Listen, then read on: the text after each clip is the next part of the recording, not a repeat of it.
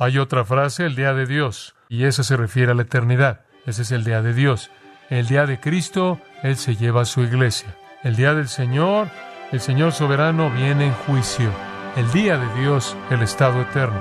Entonces necesita hacer esas distinciones.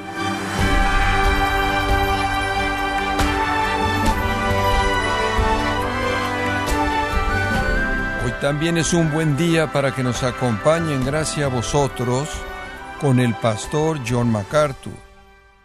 En un mundo empeñado en sentirse bien aquí y ahora, no es fácil encontrar personas preocupadas por el juicio inminente que se cierne sobre la humanidad que está mareada de incredulidad.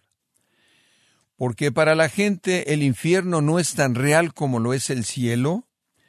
Bueno, el pastor John MacArthur, en la voz del pastor Luis Contreras, examina verdades bíblicas acerca del tema de los juicios escatológicos que se avecinan. El nombre de esta serie es El rapto y el día del Señor, aquí en gracia a vosotros. Regresamos a nuestro estudio de Primera de Tesalonicenses y lo aliento a abrir su Biblia si es tan amable en el capítulo 5. Primera de Tesalonicenses capítulo 5 Vamos a comenzar a examinar los primeros tres versículos. Permítame leérselos. Pero acerca de los tiempos y de las ocasiones, no tenéis necesidad, hermanos, de que yo os escriba, porque vosotros sabéis perfectamente que el día del Señor vendrá así como ladrón en la noche, que cuando digan paz y seguridad, entonces vendrá sobre ellos destrucción repentina, como los dolores a la mujer encinta, y no escaparán. Una de las verdades más aterradoras en toda la escritura rodea el acontecimiento que es identificado en el versículo 2 como el día del Señor. Ese término es un término técnico en la escritura para describir el día cuando Jesús regrese, para traer la furia y enojo ardiente de Dios sobre todos los pecadores del mundo. Es un día de devastación, es un día de destrucción, es un día de condenación, es un día de maldición.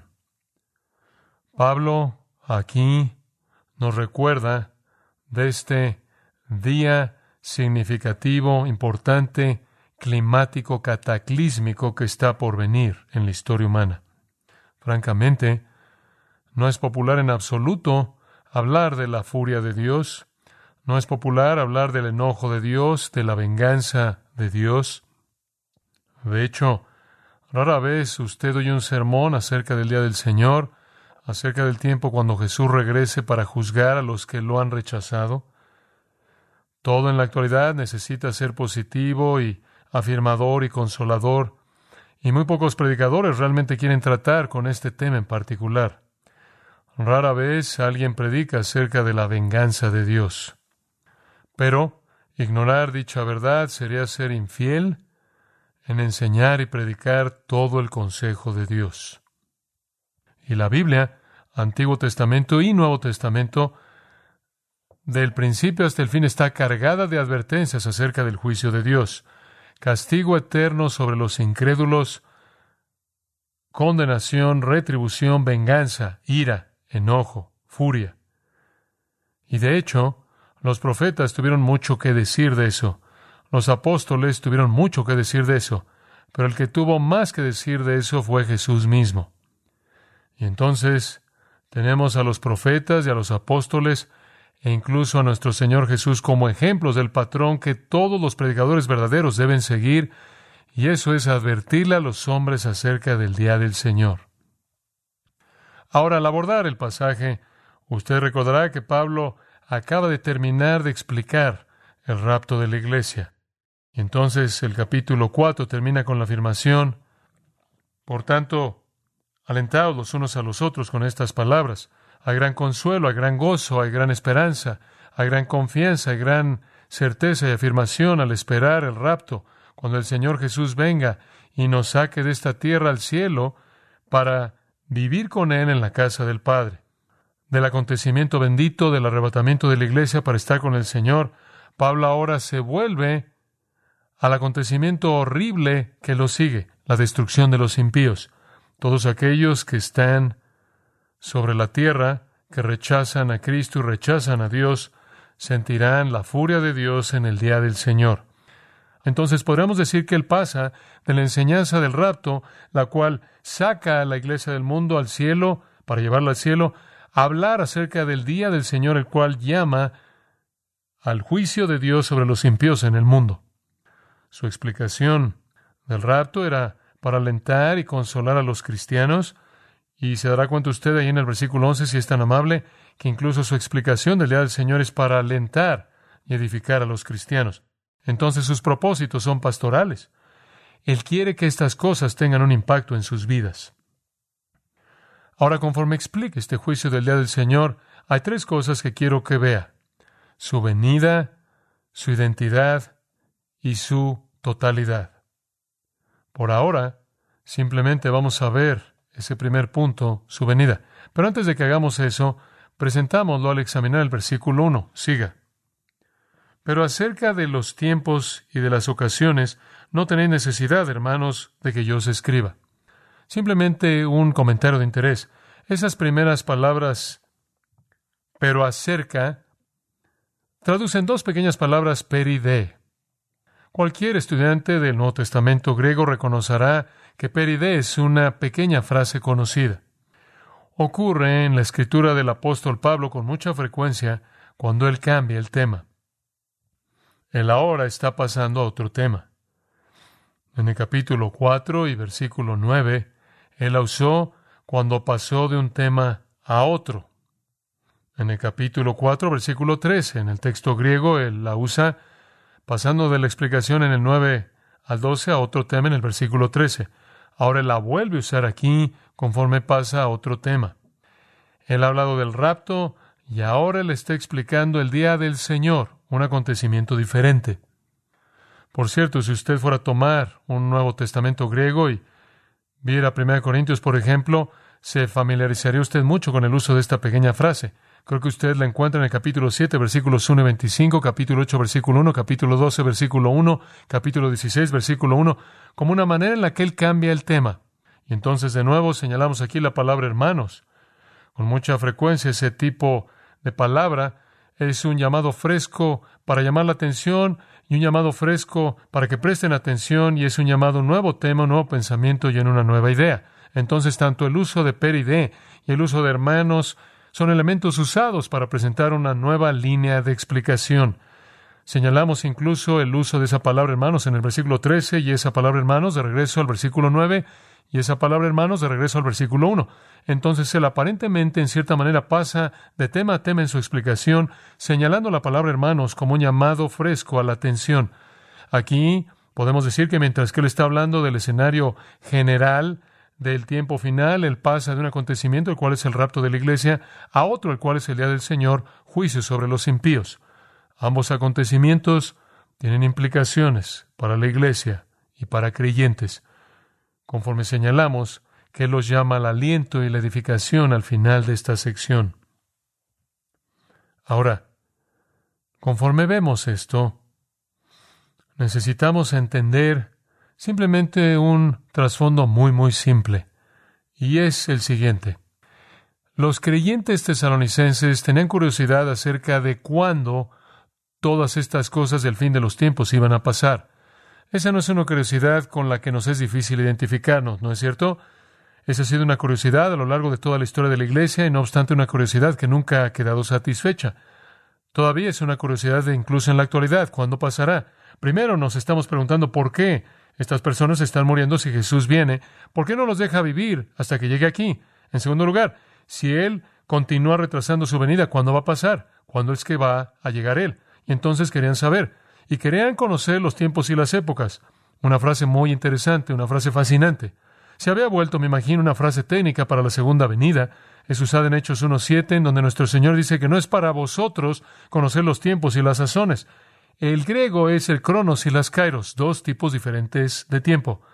Supongo que podrían ser usados de manera intercambiable, podrían solaparse, podrían aquí estarse refiriendo en un sentido muy general simplemente al tiempo del fin, Pero si fuéramos a separar las dos palabras, cronos es la palabra de la cual obtenemos cronología. Simplemente significa tiempo de reloj, o tiempo de calendario, o tiempo cronológico. Kairos significa temporadas, épocas, acontecimientos. Ve el tiempo no desde el punto de vista de un día y una hora. Ve el tiempo desde el punto de vista de un acontecimiento, de una época, de algo que pasó. Hablamos de los tiempos de los gentiles. Hablamos de tiempos modernos.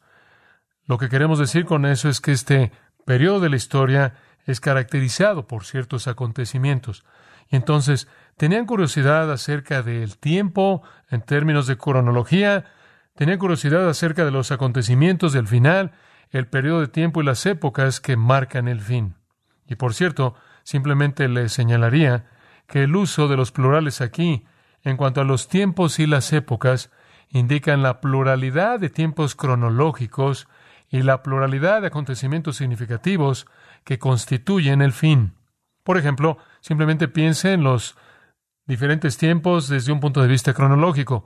Usted tiene al fin de los tiempos un periodo de tiempo llamado la septuagésima semana de Daniel.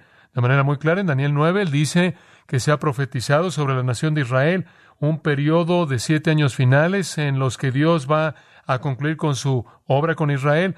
Ese es el periodo de siete años que conocemos como la septuagésima semana de Daniel. También hay un periodo llamado la Gran Tribulación, designado como tres y medio años, mil doscientos sesenta días. También es llamado tiempos, tiempo y medio tiempo. Y hay otro periodo de tiempo añadido a eso por Daniel, mil doscientos noventa días, el cual añade treinta días más, y después Daniel se refiere a mil trescientos treinta y cinco días. Y después está el reino milenial de mil años mencionado en el libro de Apocalipsis. Entonces usted tiene el tiempo de la septuagésima semana de Daniel, el tiempo de la gran tribulación, usted tiene el tiempo del reino milenial, usted tiene, esos son tiempos diferentes, cronologías diferentes, en las cuales ciertas épocas y acontecimientos se van a llevar a cabo. Después tiene varios acontecimientos, tiene el rapto de la iglesia, tiene el levantamiento del anticristo, tiene la salvación de la nación de Israel, tiene una serie de juicios que vienen mediante medios naturales, y después tiene una serie de juicios que vienen mediante medios sobrenaturales. Tiene el regreso de Jesucristo, tiene la batalla del Armagedón, la destrucción de las naciones del mundo, tiene el juicio de las ovejas y los cabritos, tiene el establecimiento del reino milenial, tiene cuando se ata Satanás y se le suelta en la rebelión a nivel mundial, la destrucción del mundo y después la creación de los nuevos cielos y la nueva tierra. Muchos tiempos y muchas épocas constituyen el fin. Y en su curiosidad quieren saber, ¿Cuándo es que todo esto va a pasar? Puedes hablarnos de esto. Y ese es el nivel de su curiosidad. Temían, supongo, que quizás no estuvieran espiritualmente listos cuando el Señor regresara y se pudieran perder el rapto. Y quizás pensaban que había algo que necesitaban hacer para esperar estas cosas, para asegurarse de que no se perdieran del rapto y terminaran en el día del Señor. No querían terminar en esto. Pablo les dice, no obstante, en el versículo 4, mas vosotros, hermanos, no estáis en tinieblas para que aquel día os sorprenda como ladrón. No pertenecen al día del Señor. Eso no es para ustedes. No están en tinieblas, son hijos de luz. No pertenecen al día del Señor, pertenecen al rapto, no al día del Señor. Pero en este punto probablemente tenían algunos temores y algunas preguntas y se estaban preguntando. Aparentemente no ha pasado mucho tiempo hasta que alguien viene y les dice que están en el día del Señor están comenzando a sentir algo de persecución y algo de hostilidad y enemistad. Y alguien les dijo, como segunda Tesalonicenses 2 dice, que están en el día del Señor. Y Pablo tiene que decirle, no, no, no, no, no, no están en el día del Señor. Saben lo que yo les conté acerca del día del Señor. Ustedes saben que no puede venir hasta que el anticristo sea conocido. Ustedes saben que no puede venir hasta que él profane el templo con un sacrificio. No están en el día del Señor. Bueno, eso nos indica que la persecución y la hostilidad que venía en contra de ellos los hizo temer que quizás iban a perderse el rapto y que estaban en el día del Señor. Entonces tenían la confusión de estas cosas en sus mentes y querían saber, uno, qué pasa con la gente que muere. Y en el capítulo 4 él dice, no, van a estar ahí en el rapto. Dos, ¿cuándo va a pasar? Es ahora, es más adelante, estamos en él. Y él les dice, En cuanto a los tiempos y a las épocas, hermanos, vean esto, no tienen necesidad de que nada se les escriba.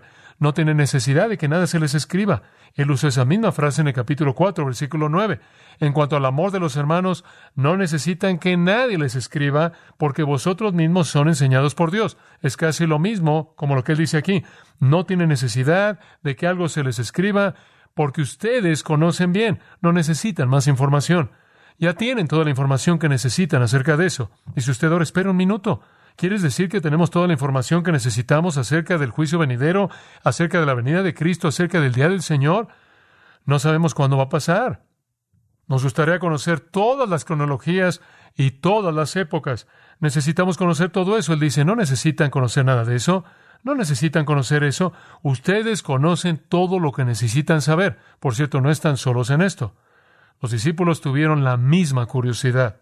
De hecho, su curiosidad dio lugar al discurso del Monte de los Olivos en Mateo 24, cuando los discípulos vinieron a Jesús en privado y le dijeron, dinos cuándo serán estas cosas y cuál será la señal de tu venida y del fin del siglo. Y después en Hechos 1.6 dicen, Señor, ¿es en este momento que vas a comenzar tu reino? Tuvieron la misma curiosidad acerca de los detalles del tiempo. ¿Cuánto tiempo tenemos que esperar? ¿Cuándo va a llegar el Señor? Ahora escuche con cuidado. La respuesta de Pablo es que el estar preparado espiritualmente para la venida de Cristo no tiene que ver con poner fechas, ver el reloj o buscar señales. No para los creyentes. Él dice, no necesitan que nada se les escriba. No van a estar ahí. Versículo 9, Dios no los ha destinado para ira a nivel eterno y Dios en el versículo 4 dice él, ni siquiera los ha destinado para el día del Señor. El punto de Pablo es que ya conocen todo lo que necesitan saber y todo lo que Dios les ha dicho. Segunda Tesalonicenses 2, él dice básicamente lo mismo. Él dice, ¿no se acuerdan mientras que estuve todavía con ustedes les estaba diciendo estas cosas? Amados, su preparación espiritual para la venida de Cristo no está relacionada con poner fechas, ver el reloj y buscar señales. No necesitan conocer esas cosas. Ahora, acerca de los asuntos que necesitaban conocer, Él se los dio. Capítulo 4, versículos 13 al 18. Necesitaban entender el rapto, la naturaleza y la esencia del rapto, y se los explicó. No les dijo el tiempo. En ningún lugar en la Biblia conocemos el tiempo de eso. Y cuando hablamos del día del Señor y todos los acontecimientos que lo rodean y todas las cosas del fin, todos los tiempos y las épocas, Él dice, no necesitan saber eso. Les voy a decir lo que necesitan saber y pueden saber.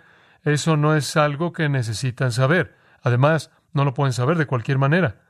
En Mateo 24, Jesús mismo presenta una afirmación realmente sorprendente. 24:36. Pero de aquel día y la hora nadie sabe, ni siquiera los ángeles del cielo, ni el Hijo, sino solo el Padre. Nadie sabe.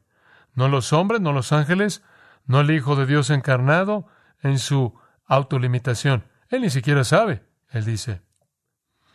En el Evangelio de Marcos, capítulo 13 y versículo 32, pero de aquel día y hora nadie sabe, ni siquiera los ángeles en el cielo, ni el Hijo, sino solo el Padre.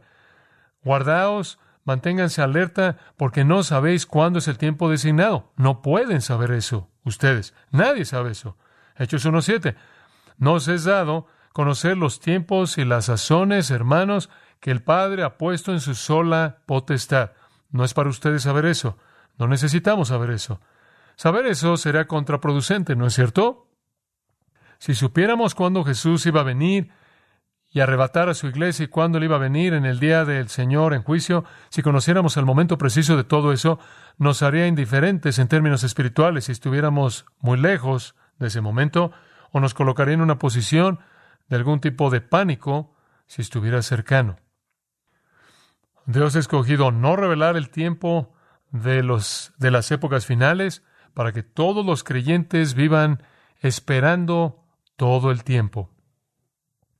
Entonces Él dice, no necesitan saber eso. Él dice, ya conocen bien lo que necesitan saber. ¿Qué es eso?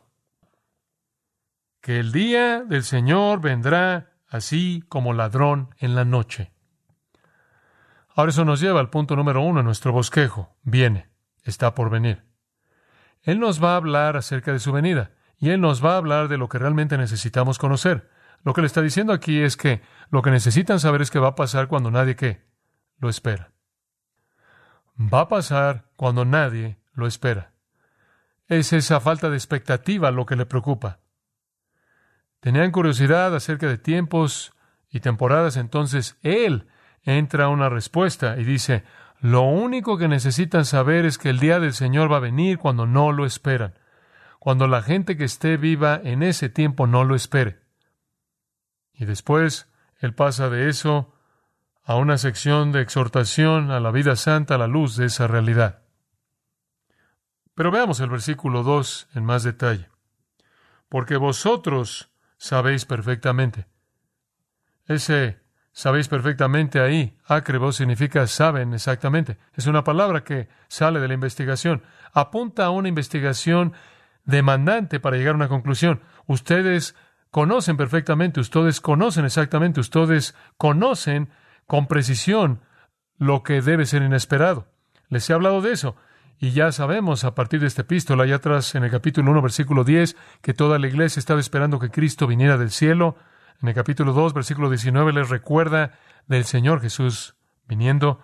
Capítulo 3, versículo 13, les vuelve a recordar de la venida del Señor Jesús. Capítulo 4 explica el rapto y nunca les dice cuándo, nunca. Él no les dice eso. Y la razón por la que no les dice eso es porque no puedes saber eso. Regresemos a Mateo 24. Si es tan amable de acompañarme ahí por un momento, va a necesitar su Biblia a la mano porque vamos a estar saltando un poco, pero esto es muy esencial. En Mateo capítulo 24, versículo 36, Jesús ha estado hablando del tiempo del fin, hablando de su segunda venida y cuando Él venga en juicio aterrador y también cuando Él venga para reunir a los escogidos de los cuatro rincones del mundo, él habla del hecho de que el cielo y la tierra van a pasar en el versículo 35 y todo esto en el tiempo final. Pero en el versículo 36 él dice, el día y la hora nadie sabe. Los ángeles en el cielo no lo conocen, el Hijo en la tierra no la conoce, solo el Padre la conoce. Entonces, este es el secreto primordial aquí. El tiempo no lo conocemos. Y después él describe las condiciones más interesantes. Versículo 37. La venida del Hijo del Hombre será como en los días de Noé. Porque así como en aquellos días que fueron antes del diluvio, estaban comiendo y bebiendo y casándose y dándose en casamiento hasta el día que no entró al arca. ¿Qué significa eso? Fueron totalmente indiferentes a los 120 años de que no estuvo haciendo qué? Advirtiendo, predicando justicia, advirtiéndoles. Y fueron indiferentes a eso. Y fueron indiferentes hasta que Él entró a eso. Y todavía eran indiferentes hasta que el diluvio vino y se los llevó a todos. Entonces la venida del Hijo del Hombre será para la generación que esté viva cuando suceda, será inesperada. Inesperada, eso es sorprendente.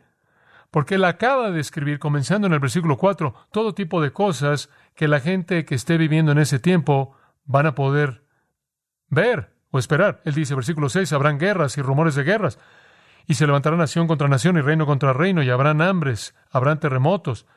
Él sigue hablando de falsos profetas, haciendo que la gente se desvíe. Habla de la abominación desoladora, hablada por Daniel el profeta cuando él profana el templo.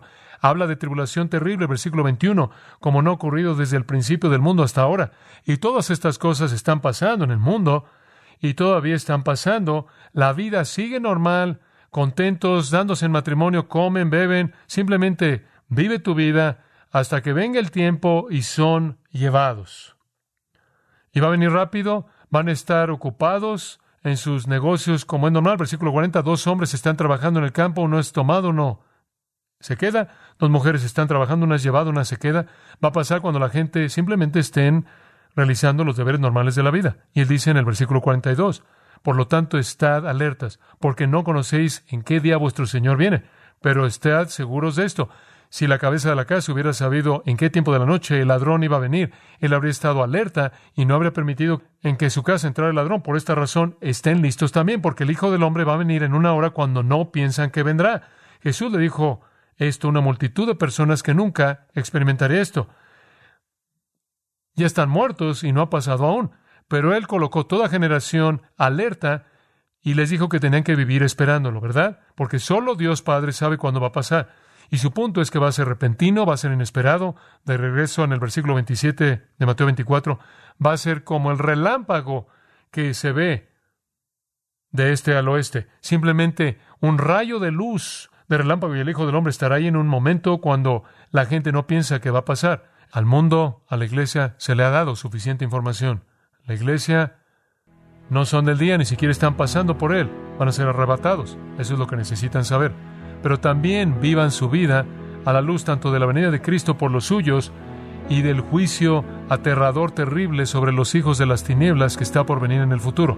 Para el mundo hay un día de juicio que está por venir. No pueden conocer en qué día y en qué hora. Incluso cuando las señales precursoras comiencen a llevarse a cabo y las guerras y rumores de guerras y hambres y pestilencia terrible, plagas, enfermedad, terremotos, y todo eso comienza a incrementarse, y el anticristo se levante y haya una profanación del templo en Jerusalén, y todo esto esté pasando de manera sorprendente, el mundo que esté vivo en ese tiempo no va a esperar que Cristo venga. Va a ser inesperado. ¿No van a estar listos?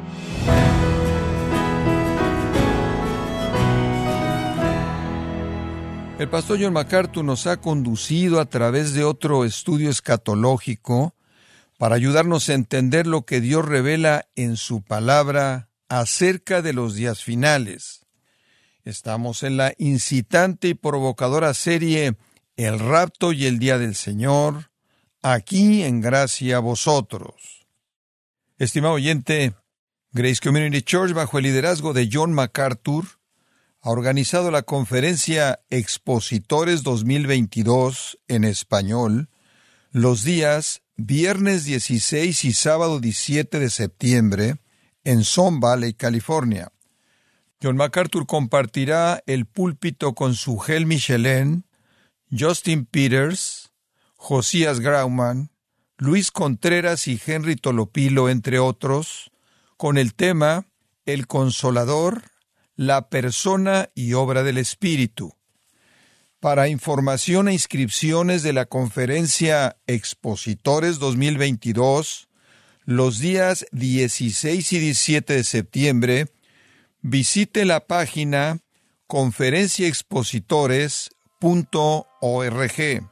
Repito, conferenciaexpositores.org. Si tiene alguna pregunta o desea conocer más de nuestro ministerio, como son todos los libros del pastor John MacArthur en español, o los sermones en CD, que también usted puede adquirir, escríbanos y por favor mencione la estación de radio por medio de la cual usted nos escucha en gracia a vosotros. Es importante conocer no solo el país y ciudad de donde usted nos escucha, sino también la radio. Para quienes contactan nuestro ministerio por primera vez, pueden solicitar una copia del mensaje de promoción sin costo alguno, un mensaje por oyente únicamente. Si usted vive en los Estados Unidos o Puerto Rico, escríbanos a Gracia Vosotros, P.O. Box 4000, Panorama City, California 91412 o puede escribirnos a través del siguiente correo electrónico radio arroba gracia punto org. Esto ha sido todo por hoy y queremos agradecerle su sintonía de lunes a viernes en nombre de John MacArthur y del personal de este organismo, invitándole para que nos acompañe en la próxima edición y así juntos continuar desatando la verdad de Dios un versículo a la vez en gracia a vosotros.